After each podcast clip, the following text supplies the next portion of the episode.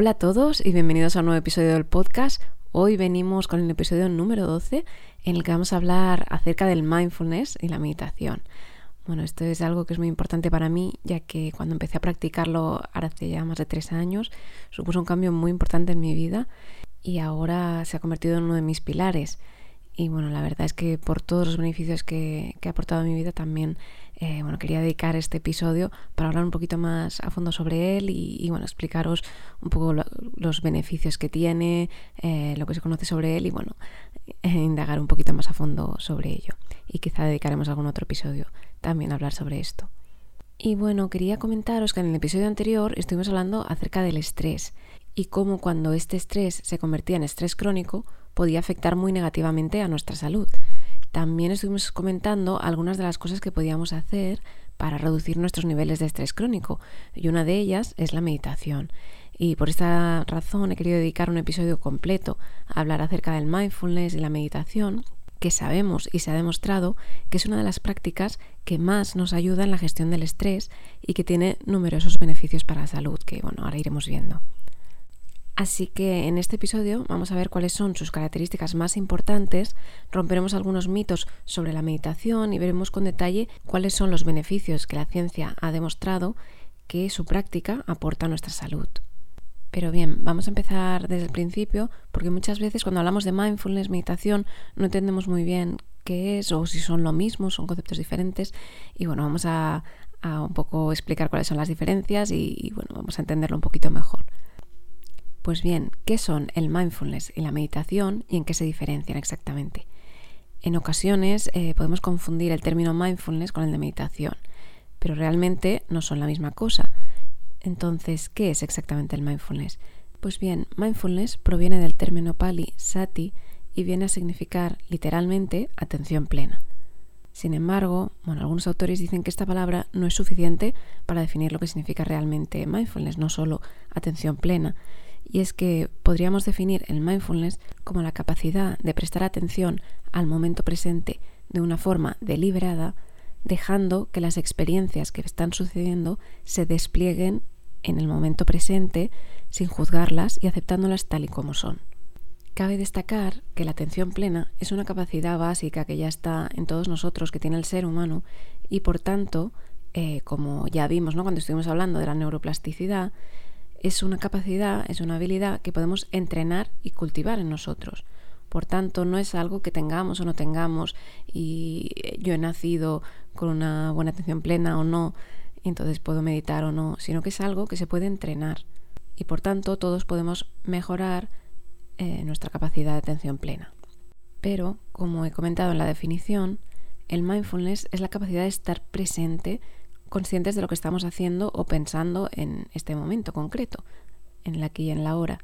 Sin embargo, para estar presente, para darnos cuenta de lo que está sucediendo en este momento, no es necesario estar meditando, no es necesario estar sentados con una posición determinada, en la posición de loto, meditando con los ojos cerrados. ¿Vale? Y es por esto que en ocasiones hablamos de práctica formal y práctica informal dentro de la práctica del mindfulness. Y bien, ¿qué es esto de práctica informal y práctica formal? Vamos a ver un poco qué definiría cada uno de estos dos tipos de práctica de mindfulness.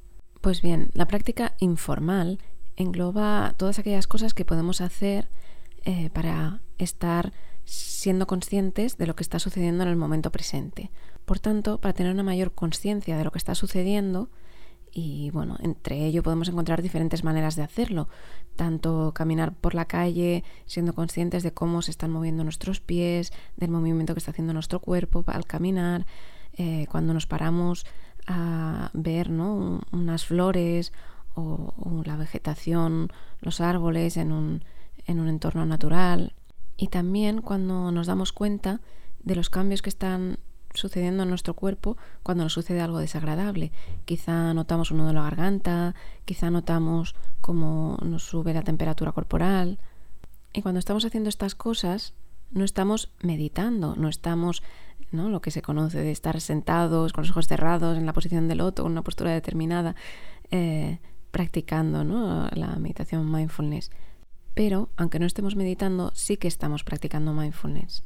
Por tanto, para practicar mindfulness no es necesario que estemos con los ojos cerrados, no es necesario que estemos colocados en una posición, no es necesario que hagamos algo en especial ni que estemos solos. Lo único que necesitamos para practicar mindfulness asociado con esta práctica informal es simplemente prestar atención sin juicio, sin juzgar a lo que está sucediendo.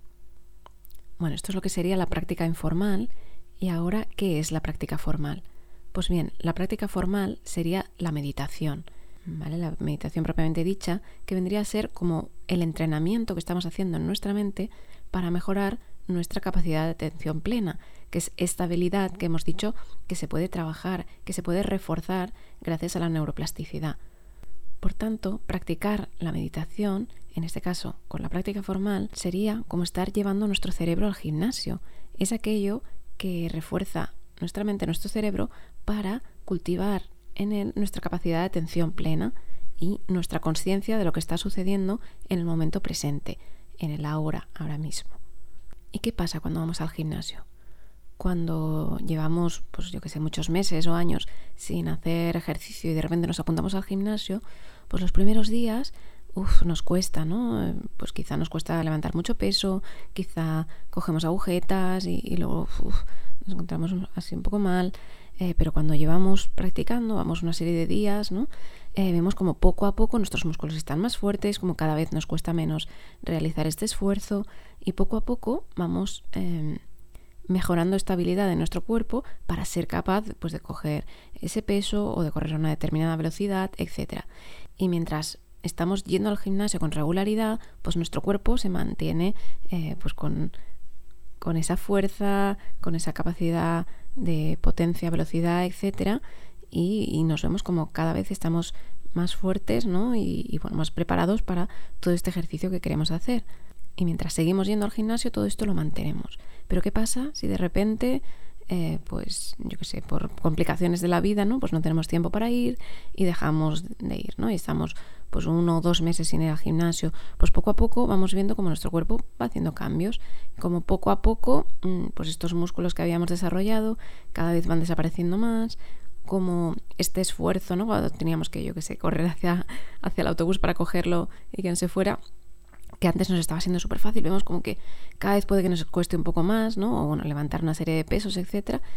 Entonces, lo que pasa, ¿no? Si, si dejamos de ir al gimnasio con asiduidad, con cierta frecuencia, lo que pasa es que poco a poco todo esto que habíamos ganado pues se va perdiendo.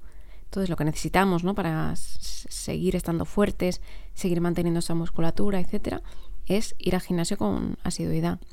Y no importa si un día concreto nos hemos puesto mal o si no podemos ir al gimnasio, siempre y cuando sigamos manteniendo pues nuestra rutina, ¿no? Pero sabemos que si dejamos de ir durante mucho tiempo, pues estos beneficios que habíamos obtenido pues se perderán.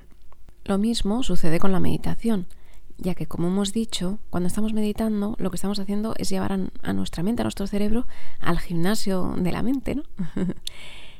Entonces, eh, bueno, cuando la realizamos todos los días de una manera regular, eh, lo que estamos haciendo es reforzar nuestra mente, eh, haciendo que se produzcan una serie de cambios en nuestro cerebro incluso, que luego comentaremos con más detalle, que nos permitirán pues, estar más conscientes en nuestro día a día, ser más capaces de responder en lugar de reaccionar a lo que nos vaya sucediendo y, bueno, siempre y cuando vayamos trabajando esta práctica formal de la meditación a diario con regularidad, podremos incrementar esta capacidad de atención plena y, bueno, vivirla en nuestro día a día. Por tanto, cuanto más sistemática y regularmente practiquemos la meditación mindfulness, cuanto más realicemos esta práctica formal, más se, desarrollará en nosotros la habilidad de atención plena y más trabajará a nuestro favor, más nos ayudará. Aquí también quería comentar que existen diferentes escuelas y diferentes prácticas o tipos de meditación. ¿vale? Una de ellas sería la meditación mindfulness, que es de la que más vamos a hablar en el episodio de hoy, pero también existen otras como la meditación vipassana, la meta, la zen, etc. Y bueno, practicar cada una de, estas diferentes prácticas nos permite cultivar diferentes cosas. En el caso de la meditación mindfulness, que es de la que estamos hablando hoy, es un tipo de meditación que cultiva la atención en un foco determinado, ¿vale? Muchas veces se empieza mm, practicando mindfulness centrando la atención en la respiración. También el mindfulness trabaja poniendo la atención en el cuerpo, en los sonidos, etc. Por tanto, el mindfulness, como hemos visto, puede ser un tipo de práctica formal, pero también es la práctica informal, ¿no? Es estar con una actitud concreta, abiertos, ¿no? centrados, poniendo atención en lo que está sucediendo en el momento presente, sin juicio. Y bien, ahora que hemos hablado ya un poco de qué es el mindfulness y qué es la meditación, sus diferencias, etc., quería comentar una serie de, mitos ¿no? que se conocen acerca de la meditación y, bueno, voy a desmentir un par de ellos, ¿vale? No voy a entrar en mucho en detalle, solo comentaremos unos pocos porque hay mucha literatura sobre ello, pero bueno, quería comentar estos puntos que creo que son relevantes. Pues bien, uno de estos mitos que quiero desmentir ¿no? es, es el famoso eh, que meditar es dejar la mente en blanco. ¿Vale? Pues bueno, no, meditar no consiste en dejar la mente en blanco. ¿Vale? Tenemos que tener en cuenta que nuestro cerebro, que ya hemos hablado mucho de él en este podcast, eh, bueno, está diseñado para tener pensamientos continuamente. Y por mucho que hagamos, estos pensamientos no van a dejar de presentarse en nuestra mente. Y la verdad es que la única manera de dejar la mente en blanco eh, solo sucede, ¿no? Solo sucede esto cuando nos morimos, porque la función de nuestro cerebro es pensar, entre muchas otras. Pero digamos que está hecho, ¿no? Para que vayan surgiendo pensamientos en él. Por tanto, la meditación mindfulness no consiste en dejar la mente en blanco, sino que consiste en observar el foco eh, que estemos observando en ese momento, ¿no? Como hemos dicho, puede ser observar la respiración, observar cómo está nuestra mente en un momento determinado, observar el cuerpo, etc. Por tanto, es poner nuestra atención en un punto concreto, poner nuestra atención en cómo estamos respirando o en cómo está nuestra mente, si están pasando muchos pensamientos por ahí o no, o en cómo está nuestro cuerpo, si notamos zonas tensas, etc. Y por tanto, en lo que consiste la meditación, lo que sí es la meditación, es que al estar poniendo este foco o esta atención en un punto concreto, cada vez que nos demos cuenta de que nos hemos distraído, que es algo que va a pasar constantemente, eh, bueno, nos daremos cuenta de que nos hemos ido de nuestro foco y por tanto simplemente volvemos a traer la atención al foco en el que teníamos nuestra atención, la respiración, la mente, el cuerpo, etc. Y volvemos a traer la atención a este foco sin juicio. Por tanto, no hay que preocuparse, nuestro cerebro está constantemente teniendo pensamientos, eh, a veces podemos decir que es como una centrifugadora que no para de tener pensamientos, pero en esto consiste la práctica del mindfulness, en darnos cuenta de que nos hemos distraído y ser conscientes de ello y volver a nuestro foco. Y así todo el rato. Y cuando estamos haciendo esto, estamos practicando la meditación y por tanto mejorando nuestra habilidad de atención plena, ya que cada vez que practicamos y practicamos algo, estamos reforzando en nuestro cerebro. Bueno, otro mito que quiero desmentir, ¿no? Es eh, el de si estoy meditando bien o no, ¿vale? Y aquí lo que os quería decir es que no es posible meditar mal, ¿vale? Porque, bueno, un poco lo que comentábamos antes, ¿no? Eh, es, es normal que cuando empezamos nuestra práctica pues surjan juicios ¿no? acerca de si lo estamos haciendo bien o mal, ¿no? de ah, qué rabia que me he despistado, o, la meditación de hoy no ha sido muy buena porque he estado todo el rato pensando. Pero lo que nos dice la meditación mindfulness es que, eh, bueno, es muy importante, ¿no? El pone el foco en prestar atención sin juzgar. Esto es que cuando estemos practicando la meditación mindfulness, eh, debemos darnos cuenta de lo que está sucediendo, darnos cuenta de lo que está haciendo nuestra mente y si se distrae, simplemente eh, volver a nuestro foco y volver las veces que sea necesario. Por tanto, cada vez que nos damos cuenta de que nos hemos distraído, de cada vez que nos damos cuenta de que nos hemos ido, lo que podemos hacer es volver a meditar, volver a poner el foco, ya sea en la respiración, en el cuerpo, en la mente, en cómo estaban nuestros pensamientos, y está bien lo que nos dicen o a lo que nos invita ¿no? la meditación mindfulness es que en lugar de enfadarnos cuando perdemos el foco pensando, oh, ya lo he hecho mal, podemos reinterpretarlo de otra manera. Y es que cada vez que me doy cuenta de que mi, atención se ha ido, ¿no? Puedo decir, felicidades, ¿no? Te has dado cuenta y precisamente como te has dado cuenta y no estás todavía despistado en tus pensamientos, ahora puedes decidir qué quieres hacer. Por tanto, puedes volver a traer al foco a donde estaba, ya sea eh, si estaba centrado en la atención, si estaba centrado poniendo la atención en la respiración, en cómo entra y sale el aire de nuestro cuerpo, ya sea poniendo la atención en, en nuestra mente, en viendo, ¿no? digamos, dándose cuenta de los pensamientos que vienen y van. Y por tanto, al darnos cuenta, podemos volver. Así que cada vez que nos vamos, ¿no? Lo que nos dicen los expertos es que cada vez que nos estamos despistando es un logro, es algo positivo, ya que al darnos cuenta y volver otra vez a nuestro foco original, lo que estamos haciendo es ejercitar más nuestra mente. Como viene comentado, eh, bueno, la meditación mindfulness, lo que hace, la práctica formal, lo que hace es entrenar a nuestro cerebro. Y como sabéis, cuanto más repetimos algo, más se graba en nuestra mente. Por tanto, cuantas más veces practicamos el me despisto y vuelvo, me despisto y vuelvo, lo que estamos haciendo es reforzar esos circuitos neuronales para que cada vez eh, nos sea más fácil volver, ¿no? Volver a poner la atención en donde nosotros queremos cuando nos hemos despistado.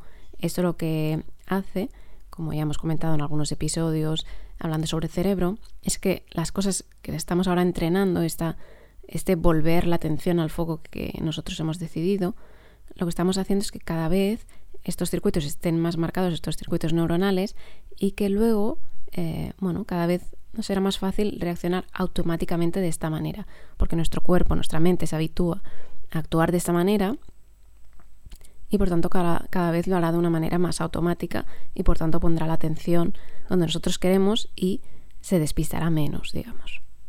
Y también es normal que quizá cuando empezamos la práctica de meditación no nos demos tanta cuenta de que nos estamos despistando o de que bueno, nuestra atención se está yendo, mejor dicho, y a medida que meditamos más días, cada vez nos daremos más cuenta. Pero no es que cada vez nos despistemos más, sino que cada vez, al estar reforzando em, bueno, la, práctica de la atención plena, cada vez somos más conscientes de que nos estamos despistando, de que nos estamos desviando la atención. Por tanto, bueno, desde aquí ya, ya os digo que os invito ¿no? a que os toméis como algo positivo, eh, que la atención se desvíe y podamos volver a nuestro foco, ya que lo que estáis haciendo es mejorar la estabilidad de atención plena en vuestro cerebro. Y también hay que entender que, bueno, que la mente funciona como funciona y, y bueno, hay días que tendremos más ruido mental y por tanto, pues nuestra mente se irá más hacia hacia pensamientos que vayan surgiendo y otros días pues nuestra atención ¿no? se, irá menos y, todo está bien, ¿no? Ya que todo es meditar. Eh, prestar atención a la mente un día que está muy activa, con muchos pensamientos, es meditar y prestar atención a la mente un día que está muy en calma, que notamos que nuestra atención no se va mucho, pues también es meditar, ¿vale? Todo forma parte de la meditación. Por tanto, como hemos dicho, no es posible meditar mal. Simplemente estamos reforzando estos circuitos neuronales de la atención y está bien, ya que lo que hacemos es ejercitar esta capacidad de atención plena para que esté más activa durante el día. Y como último punto, también quería comentar esto que se habla a veces de que para meditar tenemos que ponernos en una posición determinada. Pues bien, no es necesario que adoptemos una posición concreta para meditar. En muchas ocasiones eh, se cree que, la meditación es algo pues para estar tranquilo, para relajarnos, etc. Y, bien, aunque practicándola, aunque sí, sí es cierto que practicando la meditación puede que alcancemos ese estado de calma y relajación, meditar en sí no es un proceso pasivo, sino que, bueno, si, si ponemos, ¿no? si nos fijamos en cómo está actuando nuestro cerebro cuando estamos meditando, la verdad es que está muy activo, ¿no? En neurociencia se habla mucho sobre eso y la mente está trabajando. Así que la meditación es un proceso activo que pone en marcha muchos procesos neuronales y por tanto se requiere de una gran energía y esfuerzo ¿no? para nuestro cerebro.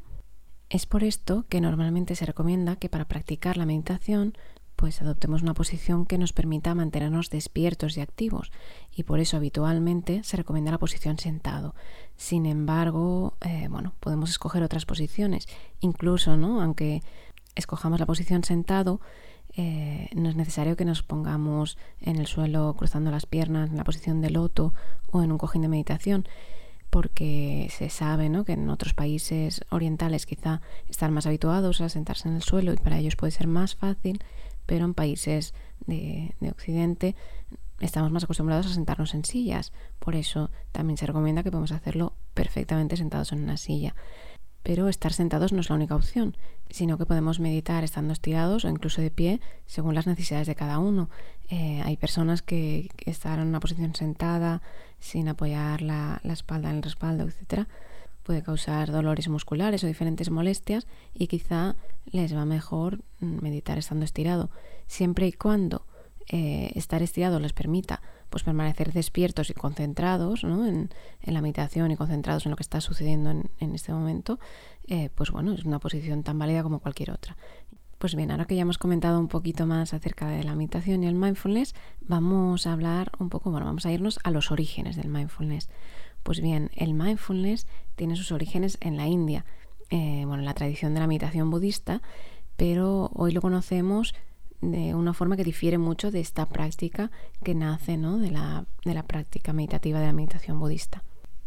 Bueno, la persona que introdujo la práctica del mindfulness en Occidente fue John Kabat-Zinn en la década de los 70 y bueno, mm, digamos que después de haber practicado la meditación durante muchos años y, bueno, de, que era consciente de los enormes beneficios que le había aportado, pues él quería compartir esto con otras personas para que se pudieran beneficiar de, bueno, de los beneficios que había notado en él. ¿no?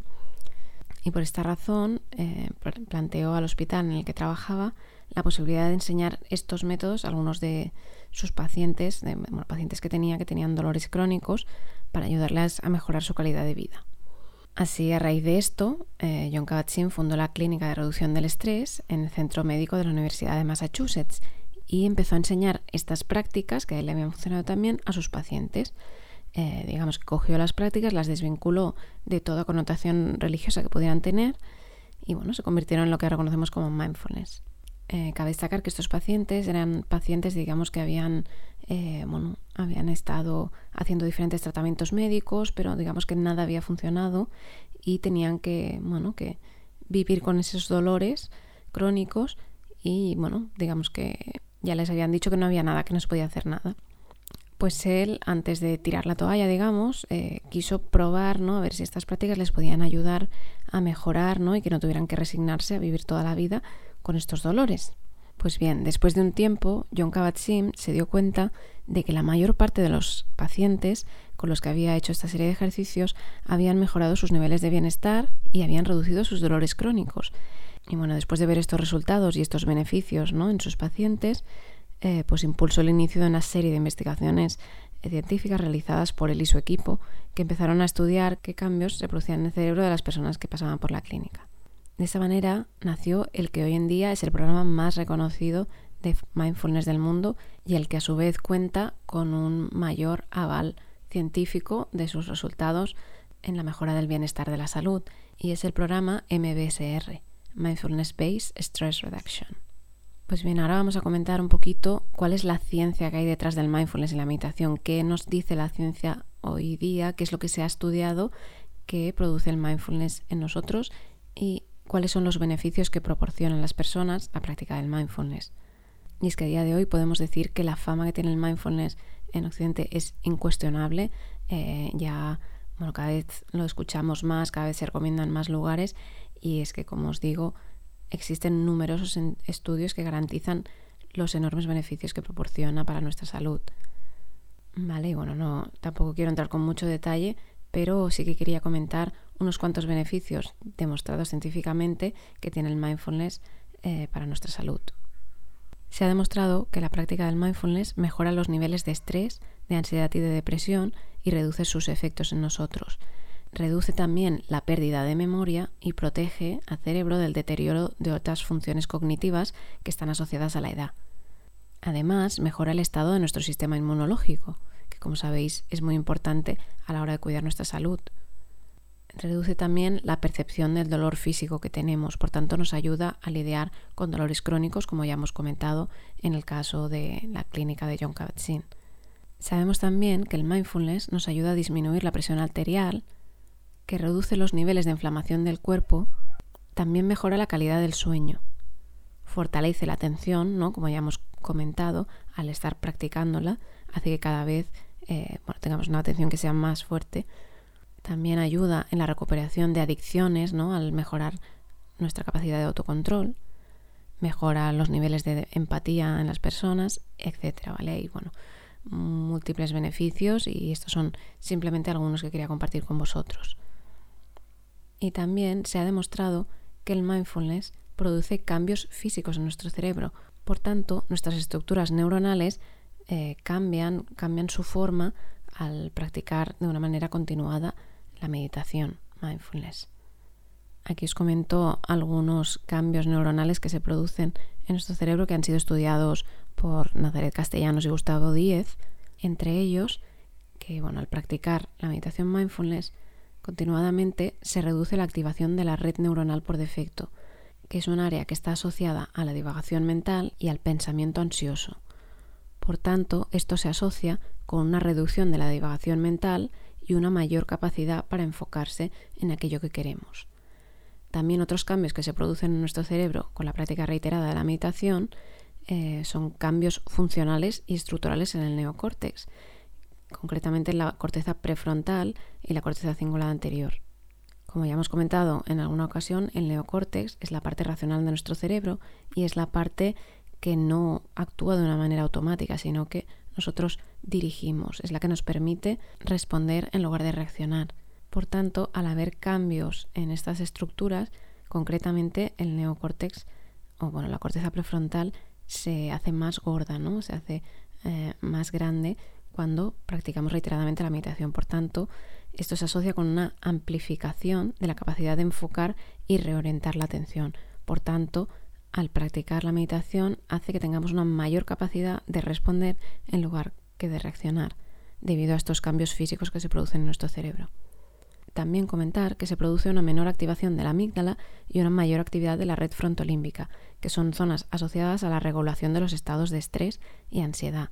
Si recordáis, la amígdala es esa parte del cerebro que cuando nos sucede algo desagradable se encarga de como cortar la conexión ¿no? con nuestro cerebro que responde, ¿no? con esa parte del cerebro que nos permite decidir qué queremos hacer.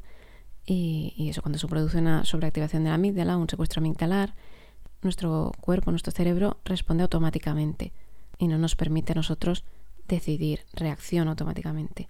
Pues bien, al producirse una menor activación de la amígdala con la práctica reiterada del mindfulness, esto se asocia con una mayor capacidad para la regulación y la expresión emocional. Por tanto, somos más capaces de decidir cómo queremos actuar frente a las cosas que nos pasan.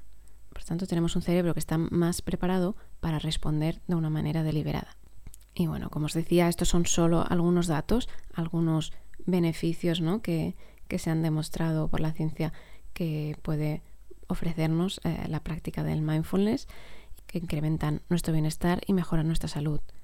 Pero en realidad hay mucho más que puede hacer la meditación para mejorar nuestra salud, entre ellos mejorar nuestra inteligencia emocional, la conexión entre nuestra mente y nuestro cuerpo y también ayudarnos a conocernos más a nosotros mismos.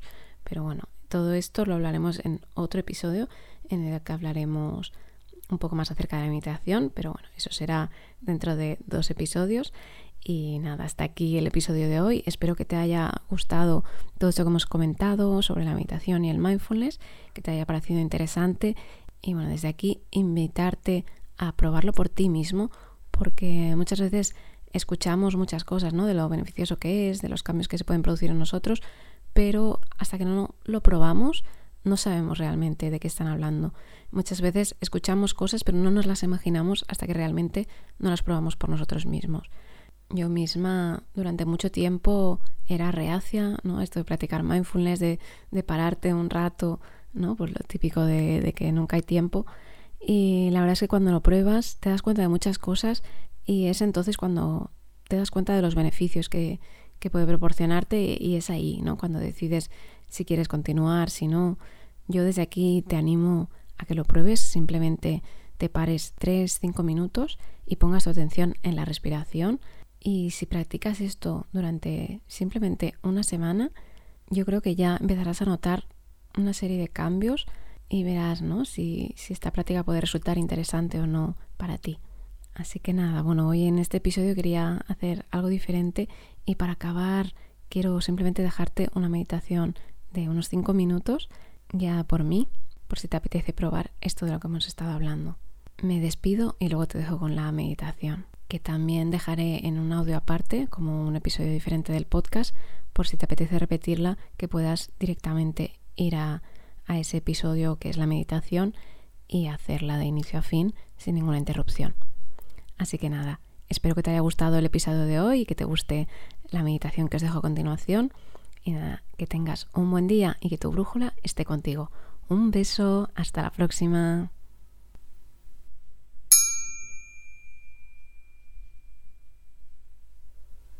Te invito a buscar un lugar tranquilo y silencioso en el que puedas sentarte cómodamente.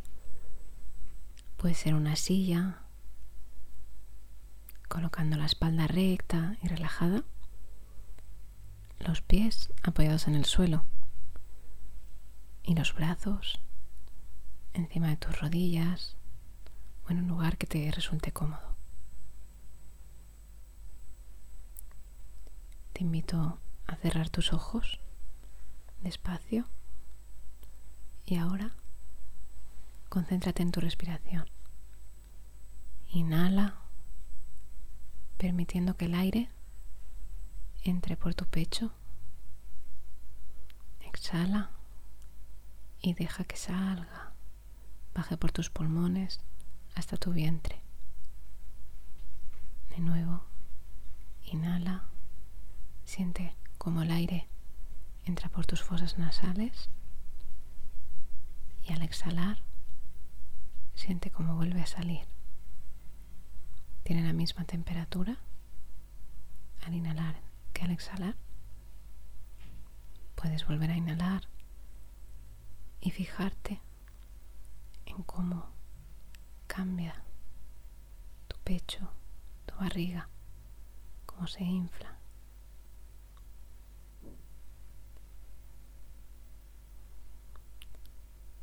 Puedes inhalar y exhalar lo más despacio que puedas, fijándote en cómo entra y sale el aire de tu cuerpo.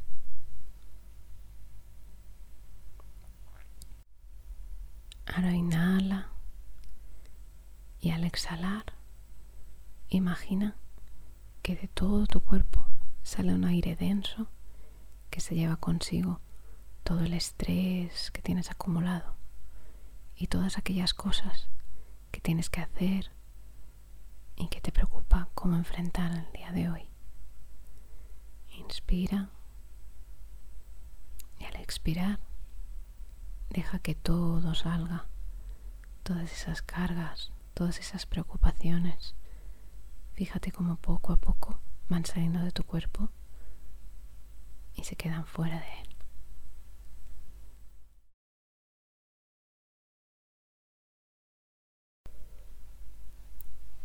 Te invito a poner la atención en el lugar en que notes más tu respiración. Al inhalar, fíjate en cómo entra este aire, cómo sientes el aire. Y al exhalar, nota si hay algún cambio en esta zona de tu cuerpo. ¿Sientes el aire de la misma manera? ¿Qué sientes en tu cuerpo. Inhala y exhala.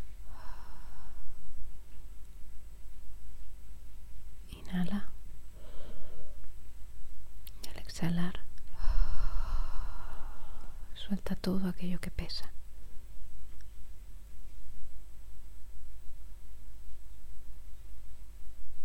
Tres respiraciones más. Inhala y exhala a tu ritmo, sintiendo como la relajación poco a poco se acerca hacia tu cuerpo. Inhala y exhala, soltando todo lo que puede preocuparte. Inhala una vez más y exhala. Y ahora te invito que poco a poco, a tu ritmo, vayas volviendo estabas antes, cuando te sientas preparado, puedes abrir los ojos y continuar con tu día a día.